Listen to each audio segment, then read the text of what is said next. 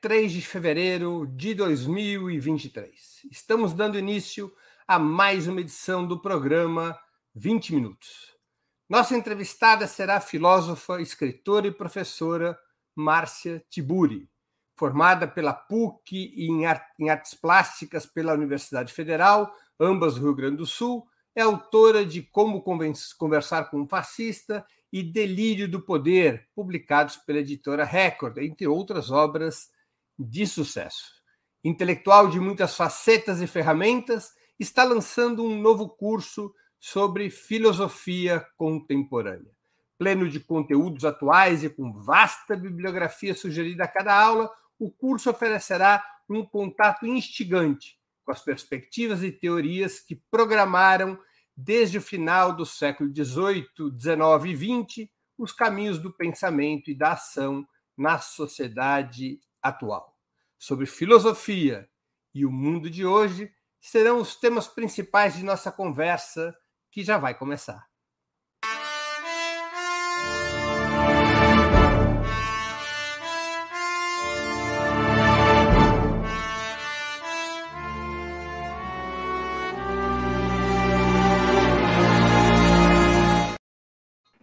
Bom dia, Márcia. Muito obrigado por aceitar nosso convite. Uma honra ter novamente sua presença no 20 Minutos. Obrigada, Breno. Para mim que é um prazer e uma alegria estar aqui com você. Muito obrigada. Antes de começarmos nossa conversa, eu vou chamar a sua produtora, Laila, para explicar duas promoções que teremos hoje que facilitarão o acesso da nossa audiência ao curso sobre filosofia com Márcia Tiburi. Bom dia, Laila. Como serão essas promoções? Bom dia, Breno. Bom dia, Márcia, todos que nos acompanham. Nós temos aqui na descrição do vídeo também essas informações. A professora Márcia disponibilizou um cupom para quem quiser fazer o curso, cupom de 5% de desconto, o cupom é Ópera 5. Mas hoje no programa nós também faremos um sorteio de uma bolsa de estudos no valor integral, curso de Filosofia Contemporânea é, 2023 as informações estão na descrição também, tá? O site é, do curso. E quem quiser participar, precisa vir ao YouTube. Quem estiver assistindo em outras redes, precisa vir para o YouTube, contribuir com o Superchat Super Sticker. Nós faremos um sorteio no final do programa. Tá bom? Obrigado, Laila. Então, no final do programa, você volta e anuncia o ganhador da Bolsa de Estudos para o curso Filosofia Contemporânea com Márcia Tiburi. Márcia, qual a utilidade da filosofia nesse caos atual em que o mundo como o conhecemos parece se desmontar? Nossa, que, que pergunta! Essa pergunta é, como as pessoas dizem, a de um milhão de um milhão de, de dinheiros infinitos. Olha só, é, já era uma pergunta que os filósofos da, da, filosofia, aquela filosofia mais conhecida, do cânone chamado ocidental, já se colocava. Então, já se encontra em Aristóteles, lá em 400 e poucos antes de Cristo, essa pergunta. E é, Aristóteles falava né, que a, a utilidade da filosofia estava em ela não ser útil. Então, ela não entrava dentro do projeto é, de servidão, digamos, do conhecimento às coisas. Ela, ela dizia respeito a uma reflexão é, mais complexa. Hoje, eu acho que é, a gente não precisa nem ir, evidentemente, aos antigos, porque os filósofos contemporâneos é, fundamentaram muito bem a, a, pertinência, mais do que a utilidade, a pertinência e a urgência é, da filosofia numa época, num período, num tempo, enfim, tão complexo como é o nosso. E hoje é complexo, mas isso não quer dizer que antes fosse menos complexo, né, Breno? Então, é, a filosofia contemporânea é, com a qual eu trabalho, eu, eu, costumo buscar lá desde o final do século XVIII para mostrar o que, que aconteceu no século XIX que desencadeou é, uma forma de pensar, uma epistemologia, grandes transformações é, que são, enfim, do pensamento, mas que evidentemente reverberam na, na prática, na ação, e, e como a gente chegou a esse século XXI que começa meio, meio torto, vamos dizer assim, meio capenga, mas que logo a gente espera que também tenha saídas, né, que a gente, a gente possa sair desse cenário. Evidentemente, eu já vou falando isso porque é, acho que as pessoas podem, podem e devem né, saber disso. É, a gente precisa fazer uma leitura do mundo que seja crítica. Então, a filosofia, do meu ponto de vista, entre aspas, serviria para isso, para nos ajudar a compreender de maneira crítica a realidade na qual a gente vive. Crítico quer dizer analítico, quer dizer, nós vamos é, nos ocupar dos fenômenos, analisando cada detalhe desses fênomenos, compreender os problemas que estão envolvidos é, nas nossas experiências com os fenômenos dados e provavelmente é, a gente é, busque a partir dessa compreensão uma necessidade de transformação. Então, no meu curso, por exemplo, a gente faz uma filosofia é, da transformação. A gente estuda, analisa, pensa, reflete, porque nós queremos melhorar o mundo no qual a gente vive. E essa melhoria, ela tem características, ela precisa ser baseada na reflexão.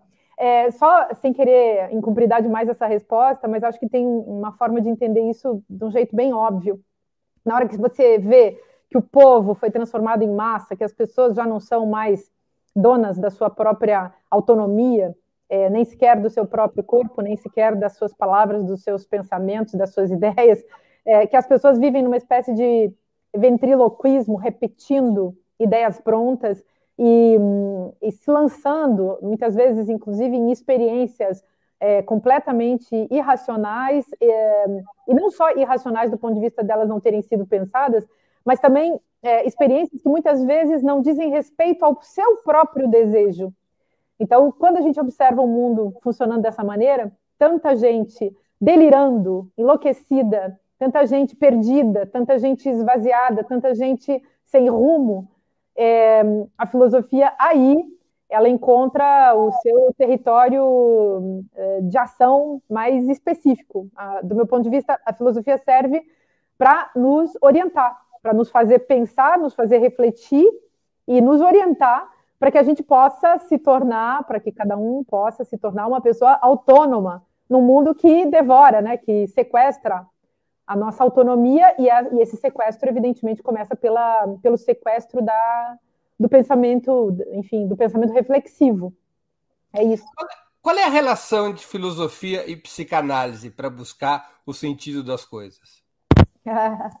é, então, então, a, a, psicanálise nasce dentro da filosofia, né? Isso é tão interessante também. Então, você vê, você pega Lacan, por exemplo. Claro que Lacan é um, é um freudiano, como ele mesmo diz, mas ao mesmo tempo ele foi um estudioso dos filósofos e teve contato com vários. E é, toda a filosofia de Lacan, por exemplo, não adianta você estudar o Freud e não passar, por exemplo, pelo Kojève, não passar pelo Hegel. Então, se a gente começa a entender que Lacan leu Kojève, que é daí que ele tira, por exemplo, a sua ideia de que o desejo é o desejo dos outros, que é uma ideia que, por sua vez, Kojève tirou da filosofia de Hegel, porque ele era um grande especialista em Hegel, aí você começa a entender é, quais são as fontes, quais são as raízes, é, quando os problemas são colocados, digamos, na ordem discursiva, né, nessas elaborações teóricas é, de filósofos e filósofos,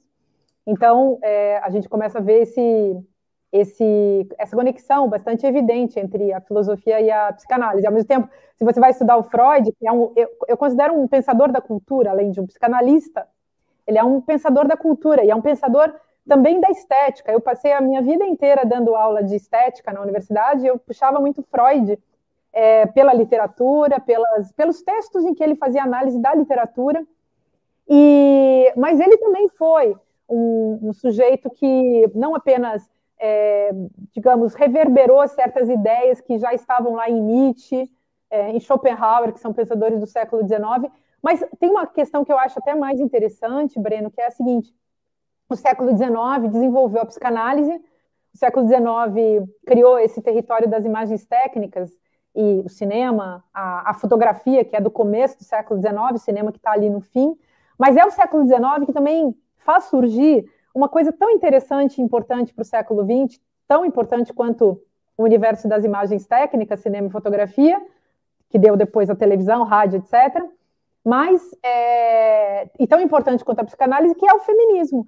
Então, você pensar que Freud nasce junto com tudo isso, que é, o pensamento freudiano nasce com tudo isso, e nasce também é, de, de todo um território que, na história da filosofia, ficou lançado, assim, digamos, na, na obscuridade, que é justamente esse reino do estético, que é algo que eu acho, com toda a humildade, que falta na formação é, brasileira, inclusive de, de, pessoas muito eruditas. Eu sempre falo, por exemplo, que é, as análises políticas, por exemplo, elas são muito positivistas, muitas vezes, né?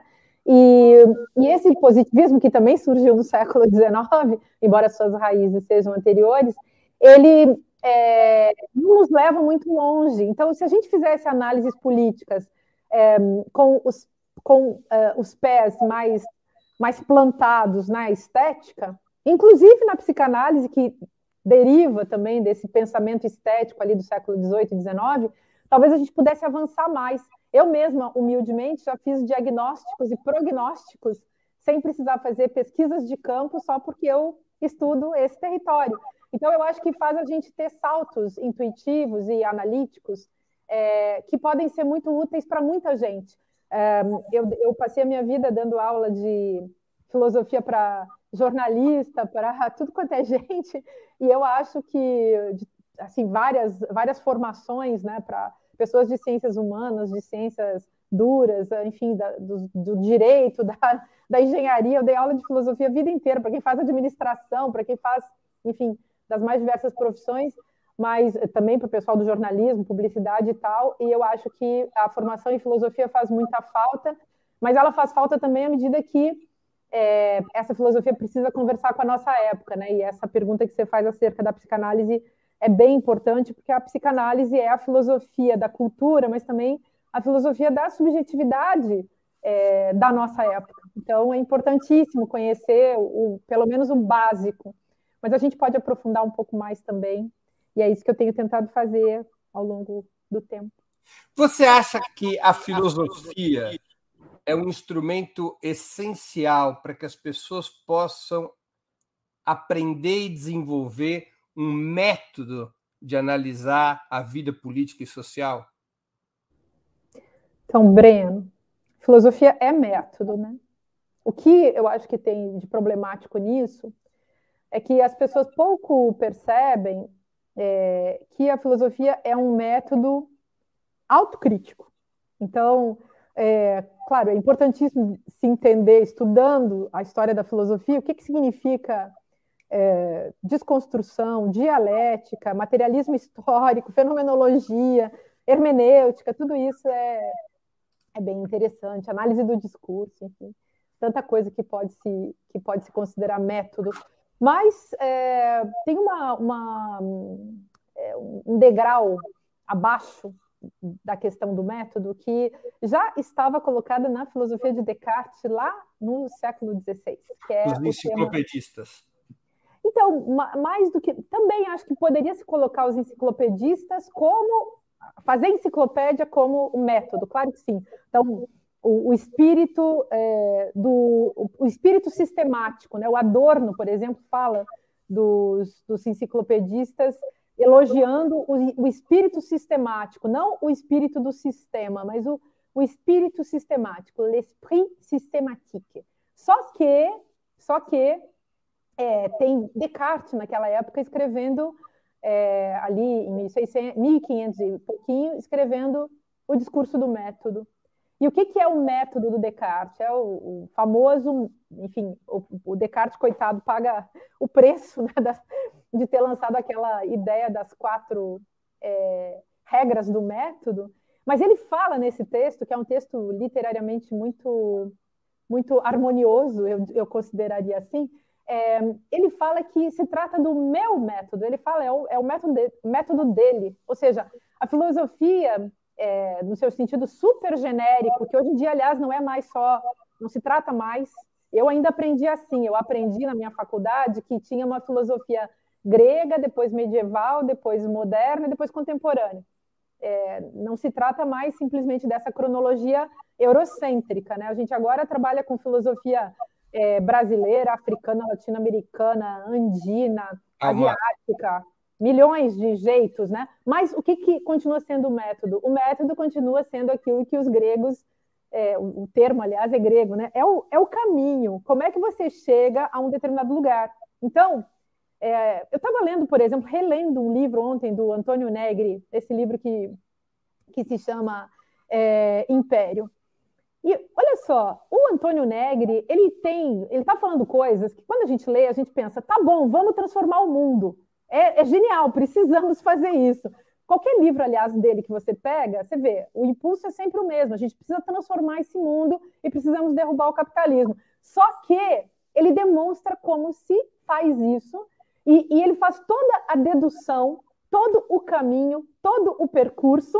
E ok, é o método dele, é a maneira de fazer, é o caminho que ele precisa construir para a gente chegar nessa grande transformação do mundo. E assim, todo mundo que escreve livros é, com propostas que possam ser consideradas, então, é, um arranjo entre teoria e prática, que é isso que faz a filosofia de uma maneira geral.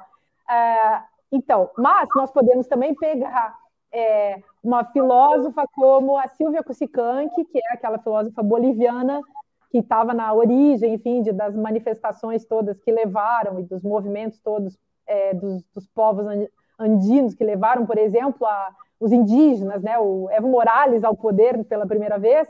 Então, ali já é outro método. É, o que ela não vai precisar fazer toda a dedução, ela vai em pontos específicos é, da história para justificar o que eles estão fazendo e no meio disso tem uma profunda reflexão sobre identidade, sobre ação, sobre sentido, sobre futuro, sobre é, imaginação política e então são métodos diferentes, mas na base cada uma está construindo, cada um está construindo o seu próprio. E é isso que a gente precisa fazer quando se trata de fazer filosofia, construir aquilo que é a nossa maneira, até porque nós não vamos poder nos abstrair, nós não vamos abstrair o nosso corpo e a nossa presença desse processo. Então, método é isso, assim, método é encontrar a minha maneira de compreender e, obviamente, aí nasce um negócio genial, nasce um negócio genial da, da filosofia, no seu sentido também especializado e, ao mesmo tempo, é, a, a, meu ver, assim, o mais importante, que é o tema do diálogo, Breno. A, a, o, o, diálogo nasce no método. O diálogo não é a, a dialógica nasce antes da dialética. Então, porque quando você começa a pensar por conta própria, é, pensar por conta própria implica sempre você estar em diálogo. Então, na verdade, a dialética é entre a reflexão e a autorreflexão e a reflexão que você faz com o outro, né?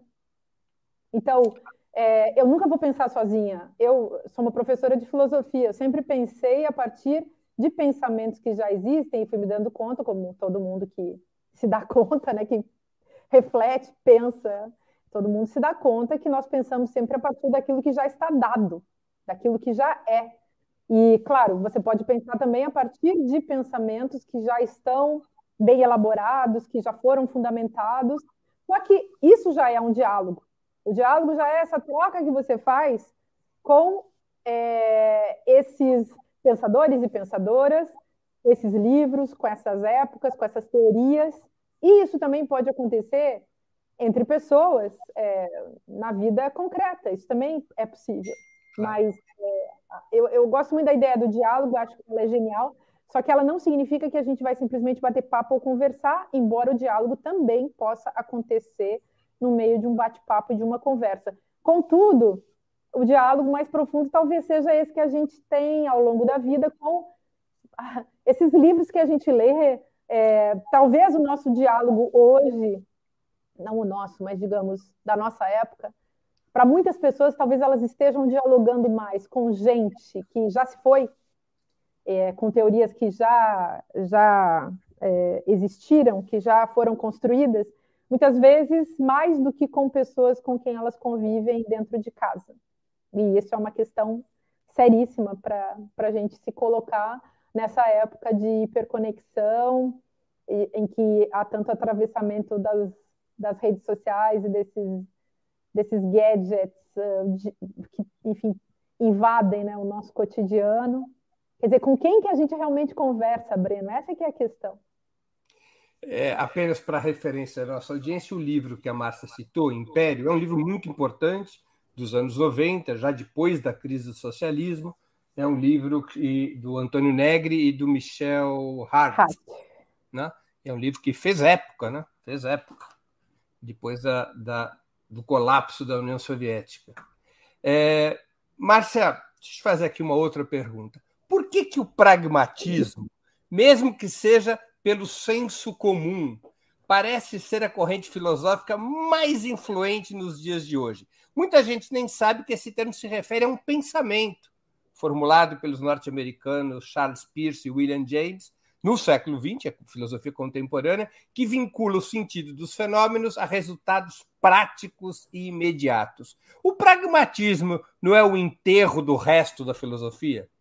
É, eu particularmente não me encanto com essa filosofia. É uma maneira de pensar que tem tudo a ver com a cultura também é, americana é, e tem a ver com uma urgência de é, fazer com que a filosofia apresente respostas uh, mais, mais diretas, digamos assim, né? Uh, respostas mais diretas, considerando que é, há uma crítica às filosofias metafísicas, às filosofias que são que seriam distantes da realidade das pessoas e com o pragmatismo visa é, uh, se aproximar dessa realidade uh, através da linguagem. E aí, uh, é claro que o pragmatismo também vem a ser interessante se você olha para ele como filosofia da linguagem e análise da linguagem.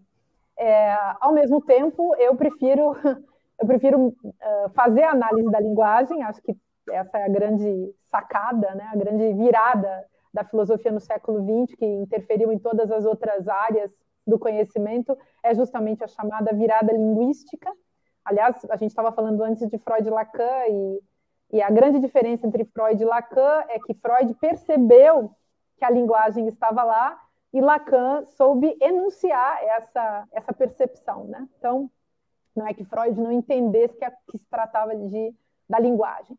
Mas uh, eu gosto muito de pensar, então, a partir também dessa filosofia da linguagem, ou pensar que a filosofia é sempre uma questão de linguagem, porque a nossa vida é uma questão de linguagem, mas prefiro os filósofos é, é, digamos, vamos chamar assim, da teoria crítica, os filósofos da transformação do mundo, é, e aqueles que abrem espaço para o sonho. Eu prefiro a, a pensar na linha da imaginação política muito mais do que é, na filosofia do pragmatismo.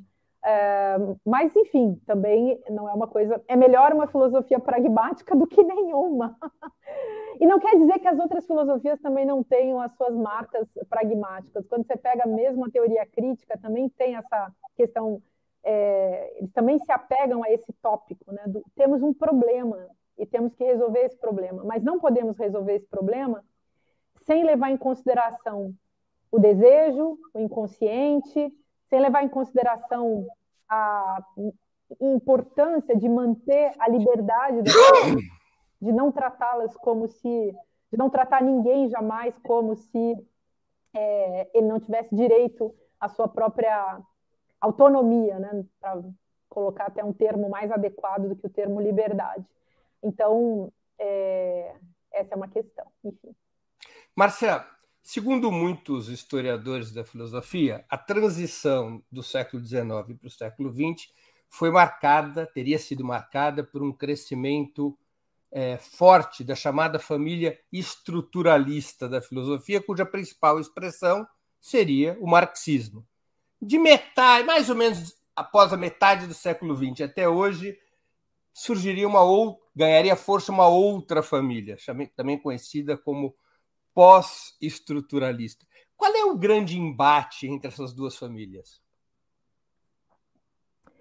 Então, é, eu acho que, bom, também difícil assim de, de resumir, mas uh, a gente pode considerar que esses filósofos que são chamados... Aliás, deixa, deixa eu até complementar a pergunta e você hum. emenda em um combo.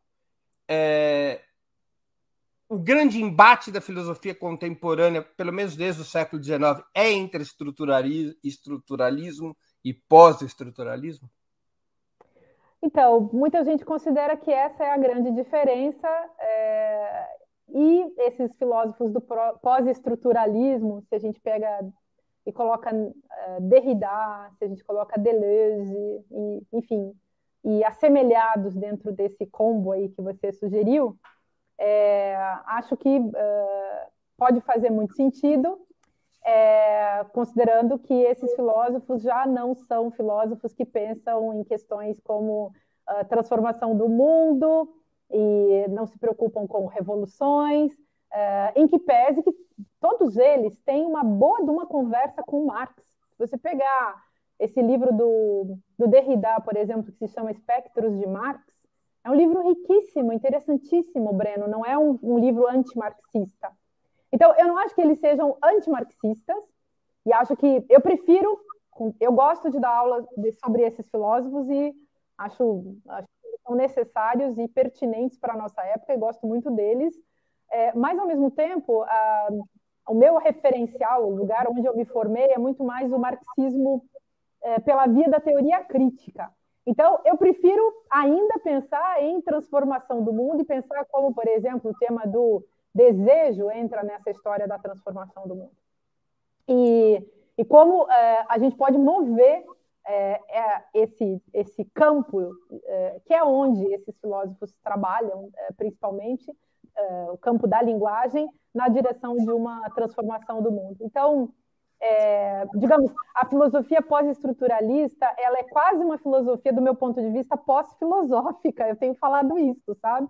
E esse pós-filosófico é um pouco estranho, porque é como se muitas coisas ali se desmanchassem, porque o, o impulso é, ético-político da filosofia, ele fica relativizado, embora nessa relativização ele não seja simplesmente abandonado, ele é, é digamos, reinstaurado num outro lugar.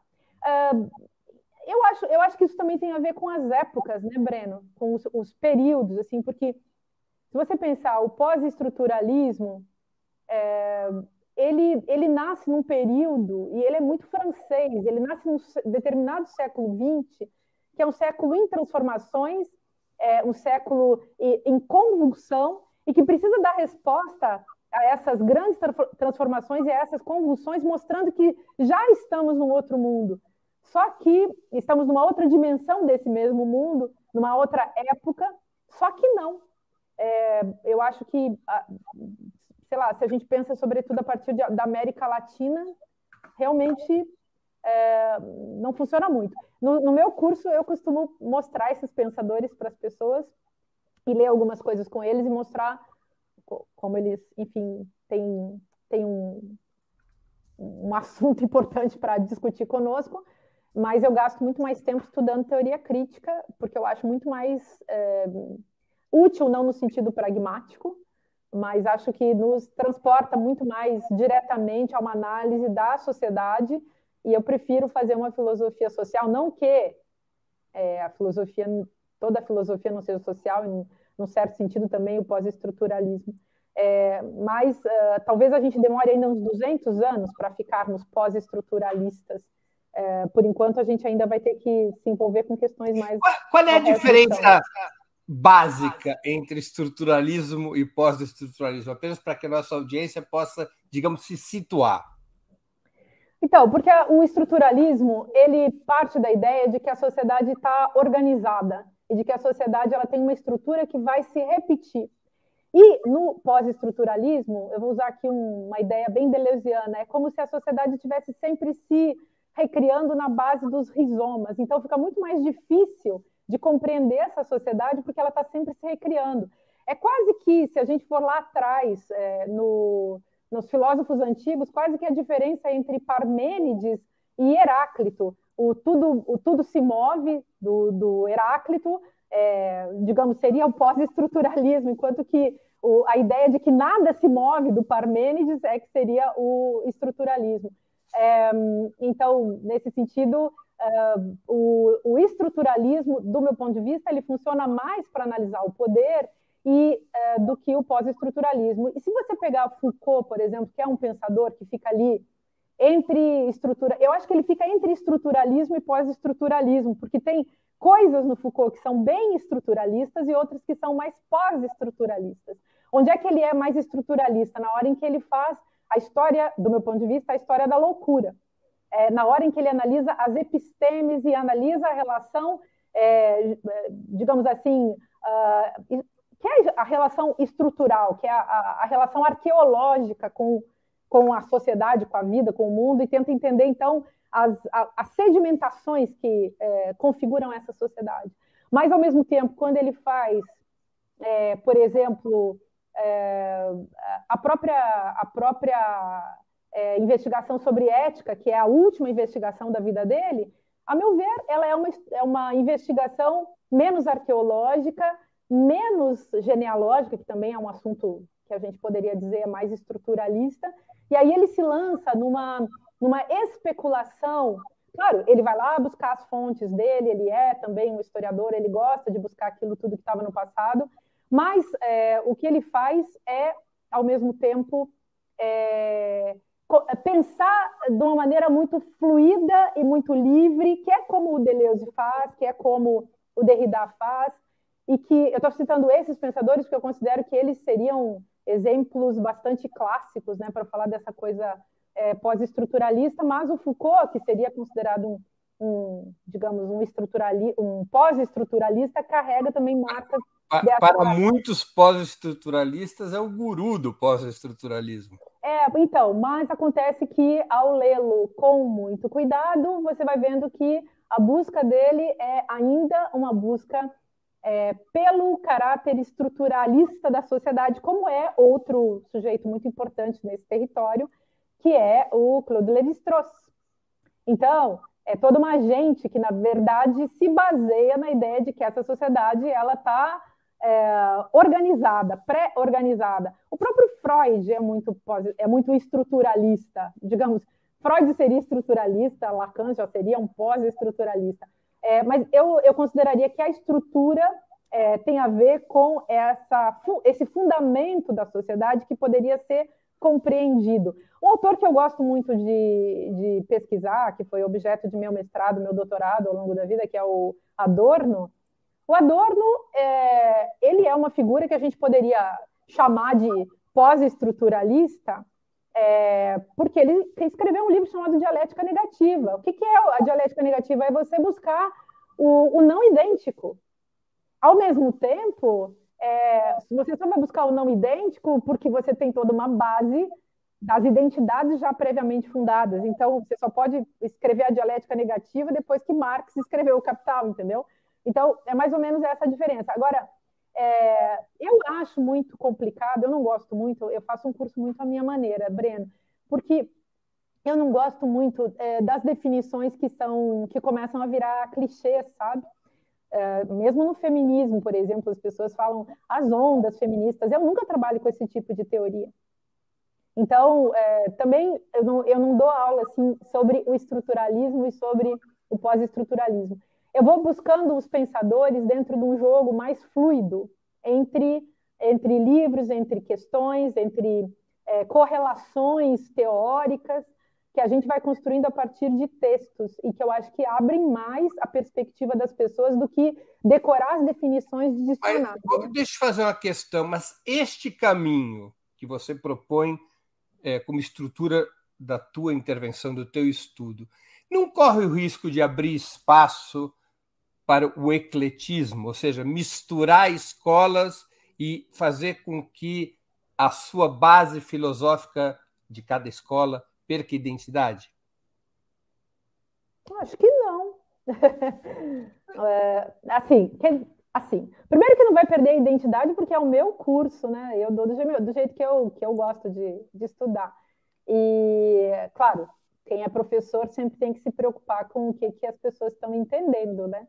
Então, obviamente, a gente lida com aquilo que está dado, com os textos, por exemplo, que já estão aí publicados, né? Ao mesmo tempo, é, por exemplo, o curso do ano passado, eu, eu levantei uma questão no primeiro dia de aula que foi o que nos conduziu até o fim. Era A questão era como nós nos relacionamos com uma época. E essa questão eu busquei, porque eu acho que ela é uma belíssima eh, questão para definir o que a gente chama de filosofia contemporânea, porque veja, eu estou falando de filosofia contemporânea, botando a questão nascendo lá no nascendo lá no final do século XVIII com Kant. Mas essa questão é, me apareceu num texto do Giorgio Agamben, que é um filósofo italiano que está né, escrevendo agora, e que, aliás, é um belíssimo exemplo também de figura que então, é um, um belíssimo pensador, e nele a gente consegue ver, digamos, é, marxismo, heideggerianismo, é, é um, Walter Benjamin, é, é, filosofia medieval, tudo misturado, é, misturado assim no melhor sentido da mais da mais bela montagem que traz toda uma erudição da filosofia tradicional, mas outras fontes, fontes literárias, fontes teológicas, fontes cinematográficas, estéticas, artísticas e tal. Então, é, eu me preocupo mais com isso porque eu me preocupo, no, na minha humilde vida de professora de filosofia, é, eu me preocupo em escrever uma obra e, e, ter uma obra e ter um pensamento organizado à minha maneira, que eu espero que um dia possa ser compreendido. Então, é, uma coisa importante é que as pessoas saibam que quem vai fazer o meu curso vai fazer um curso comigo. Não vai ser o curso da Maria Helena Chauí, nem vai ser o curso do Gilles Deleuze, nem vai ser. Nem... E, claro, se a pessoa já leu os meus livros, vai entender os lugares de onde eu falo. Agora, a aula é muito legal porque as aulas não são sobre os meus livros, as aulas são sobre os textos que eu leio e o modo como eu organizo essa experiência que nós podemos chamar de filosofia contemporânea. E aí eu organizei é, para falar da política, para falar de tendências do século XX e XXI que são muito importantes, é, que é o, o anticolonialismo, decolonialismo, decolonialidade, enfim, todo esse assunto anticolonial, decolonial, com o tema da ética e o tema da política, as filosofias da linguagem é, e as filosofias é, é, da, da, estética e, do, e, e, as, e as epistemologias, né, o debate epistemológico, a teoria do conhecimento do século XX, vamos chamar assim, e, e fui organizando dessa maneira é, para que as pessoas possam ter acesso, sei lá, elas vão conhecer um pouco de Gilles Deleuze, vão conhecer um pouco de Bruno Latour, vão conhecer um pouco de, é, das filósofas feministas, tipo a Judith Butler, é, um pouco de Walter Benjamin, mas vão entender tudo isso costurando, bem bordado, bem arrumado, para que as pessoas não, é, não, não se percam. Porque uma preocupação minha como professora é, é construir um fio.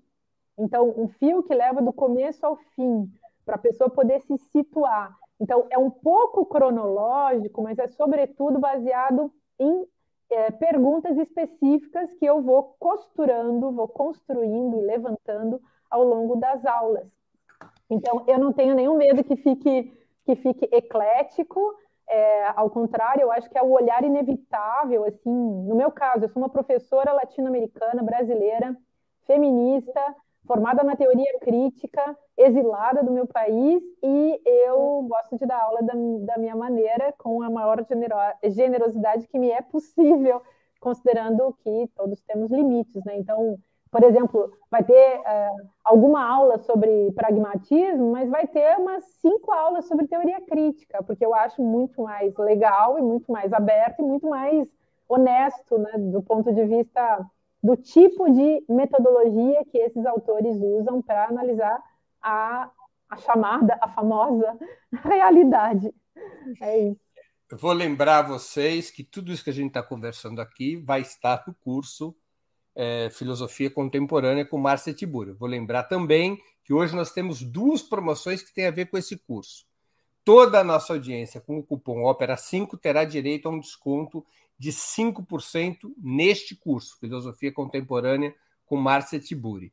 E todas as pessoas que contribuírem uh, com o Super Chat e o Super Sticker vão participar no final do programa, que já está chegando perto do final do programa, então contribuam agora é, vão participar de um sorteio e vão para uma bolsa de estudos inteiramente gratuita para quem é, ganhar essa bolsa para poder cursar esse esse para poder fazer esse curso com a Márcia Tiburi filosofia é, contemporânea. É um curso voltado a pessoas de todas as idades e formações. Os encontros ao vivo acontecerão sempre às quartas-feiras, às 19 horas, horário de Brasília, a partir de 15 de março de 2023, via Google Meet.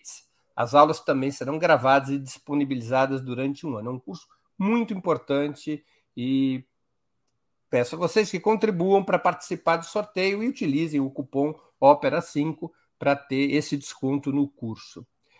Márcia, como filósofo, Marx está morto? Claro que não. Nunca nem. Bom, nenhum deles, todos estão vivos e podemos dialogar com eles. Eles já se foram no tempo, é, no tempo físico, mas é, suas obras estão aí. Eu acho que há uns anos atrás é, vou contar uma coisa aqui. Uma amiga minha, perdi até essa amiga, gente. Ela nunca mais quis falar comigo. Ela parou numa esquina, eu morava em São Paulo ainda. Aí ela, assim, Márcia, qual é o pensador para o nosso tempo? Isso faz uns 10, certamente mais de 10 anos. Aí eu disse, Marx. Eu me lembro ainda que foi na esquina da Piauí, na esquina, ali na esquina da Praça Buenos Aires. E aí eu falei, Marx. Ela me olhou com uma cara e disse, você é louca. Aí eu acho tanta graça. Não, Marx ainda não foi deglutido, gente.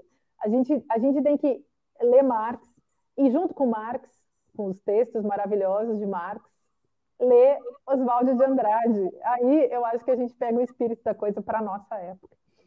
Mas, enfim, é, acho que ele está totalmente atual. Se a gente lê os manuscritos econômico-filosóficos, é, é algo, algo assim maravilhoso de se ler. Enfim, todos os textos, acho que sempre é dos melhores pensadores para a nossa época. Mas, Breno, você sabe que eu vou ter que deixar você porque eu tenho um tremendo de um problema, não vou poder ficar aqui mais tempo. E, e eu adoraria, uma outra hora, poder conversar mais sobre Marx. Agora, eu convido as pessoas para irem para a nossa aula também, porque a gente não vai ter um curso sobre Marx, né? Evidentemente, mas Marx estará lá com todas as suas provocações. Então, a gente vai estudar os marxistas, alguns marxistas é, do século XX e alguns que continuam aí insistindo no século XXI. E eu gosto muito das feministas é, que foram, enfim, leitoras de Marx, que a gente pode dizer são feministas marxistas e que fazem um favor maravilhoso de corrigir o pensamento de Marx, como, por exemplo, a Silvia Federici. Então, é, vai ser riquíssimo. Quem, quem gostar muito de Marx, a gente tem alunos marxistas do ano passado que vão fazer o curso de novo esse ano, e é sempre muito bom ter esse, esse espectro benevolente sobre nossas cabeças, conversando sobre esse assunto. Mas, Breno, muito obrigada, viu? Eu vou ter que deixar você. Eu que agradeço. A Márcia vai ter que sair. Eu vou chamar a Laila para a gente fazer o sorteio da Bolsa de Estudos. Obrigada, viu, gente? Obrigado, Sejam bem-vindos. E a gente se fala, Breno. Um beijão para você, beijo, beijão para Laila. Beijo, beijo. Tchau, tchau. Beijo. Bom, é, pessoal, realmente o tempo foi curto hoje, eu avisei a todos aqui. Estou é, com a nossa tela de sorteio aqui já preparada, é, copiando os nomes aqui. Essas foram as pessoas que contribuíram. É, vou fazer o sorteio agora. Bom, Sandra Coutinho acabou de contribuir agora. Dá tempo de inserir ela ainda, Breno? Dá tempo, vamos lá.